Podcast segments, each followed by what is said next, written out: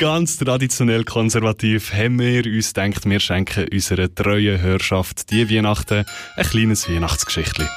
Den ersten Teil haben wir ja schon gehört, aber für all die, die es verpasst haben, hier eine kleine Zusammenfassung. Die Andrea übernimmt das Jahr das Weihnachtsessen für die demente Großmutter Ida, die bis jetzt jedes Jahr einen Truthahn gebraten hat für die ganze Familie. Die Andrea hat sich geschworen, er Idas Traditionen endlich zu fallen, weil sie diesen Truthahn nicht mehr sehen kann. Aber das Schicksal hat sich doch anders überlegt. Der Truthahn. Ida! ruft sie ins Bad hingern.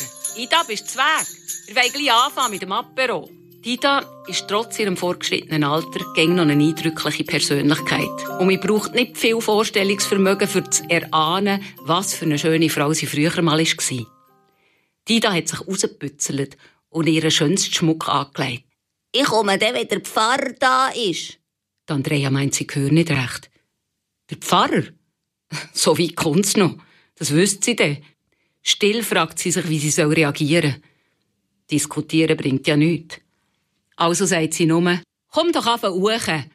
Du bist ja schon Weg. Schön siehst du aus. Weisst, es sind schon fast alle da. Aber der Pfarrer noch nicht. Nein, der noch nicht. Aber das macht ja nichts. Komm jetzt. Still und heimlich hoffen sie, dass Ida den Pfarrer vergisst, seit er sie die Stegen auflaufen. Aber da läutet es an Haustüre. Sagen es doch. Triumphierend schaut Ida ihre perplexe Schwiegertochter an. Die Gästeliste an Rechers Familienweihnachten war so variabel wie ein Hypothekarzins. Eine ist Uche, eine ist Ache. Es kann niemand sagen, Andrea sei nicht flexibel. Aber dass der neue Dorfpfarrer an Weihnachten in ihrer Stube hockt und sich vor Ida muss anflirten das hat sie sich in ihren kühnsten Albträumen nicht ausmalen Die Einladung vom Pfarrer ist sozusagen das Weihnachtsgeschenk von Ida an Andrea. Rees, ein Gut, hat an allen Fronten probiert zu vermitteln, zu trösten oder wenigstens abzulenken. Aber in diesem Fall hat es mehr wieder ein Rees gebraucht. Tida hat nämlich über die Stegen auf im Geist gut 40 Jahre hinter sich gelassen. Kommt nur, Herr Pfarrer, heit nach dafür, hat sie geflötet und ihm das Aperol-Plättchen entgegengestreckt. Ein Mann mit eurer Postur kann sich das schon leisten. Und in diesem Ton ist es weitergegangen. Ich, wenn sie 30 Jahre jünger wäre.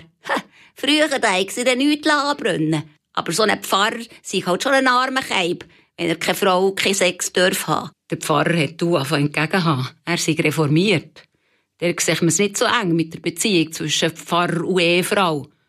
Aber das hat die da nur noch mehr in Fahrt gebracht. Hemmungslos hat sie gelaffert, was ihr durch den Sinn ist. Die Ida, die früher, bevor sie geredet hat, zweimal überlegt hat, was die anderen könnten vorteichen. Florian, der Jünger, hat nach dem Motto «Nütze die günstige Gelegenheit» sein blonde Mädchen an Hand genommen und ist geschoben, ab ins Stübli. Hausi, mit einem verrugelten Nasenlumpen in der Faust, hat schwermütig vor sich hergestiert. Die Schwester vom Res und deren ihre Familie sind nicht mehr zum Staunen ausgekommen. Für die Andrea ist das langsam alles zu viel geworden. Und am liebsten wäre sie auch geflüchtet. Sie ist aufgestanden und hat gesagt, so, jetzt muss ich noch eins zu meinem Truthahn nachher. Dann können wir dann gleich essen. Mim Truthahn. Eben doch. Beziehung. Aber das war nur das Stichwort für die Ida. Andrea, Liebs, hat sie gerufen und ist aufgeschossen.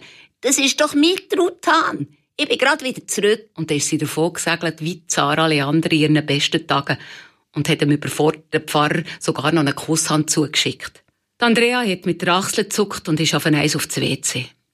Mama mia, was für ein Irrenhaus. Wie hat sie das nur verdient? Und das Fest hat ja noch nicht einmal angefangen. Sie steht verloren vor dem Spiegel. Und am liebsten würde sie wie im Film Türen durchsteigen und in einem anderen Leben wieder erwachen. So, tu nicht blöd, sagt sie mehr zu sich selber. Sie zupft sich das Blusli zurecht und will gerade um zurück in die Gesellschaft, wo es einen Mordsmord ja Knutsch gibt. Es erhudelt die ganze Hütte. Res, geistesgegenwärtig, ruft, die Mutter! Alle sind schon längstens aufgejuckt und weiss schier gleichzeitig zum Loch aus und steigen ab. Res ist der Erste. Gott der froh, wenn er die Mutter in der Haustür sieht stehen. Der Zara Leander Zauber ist verflogen.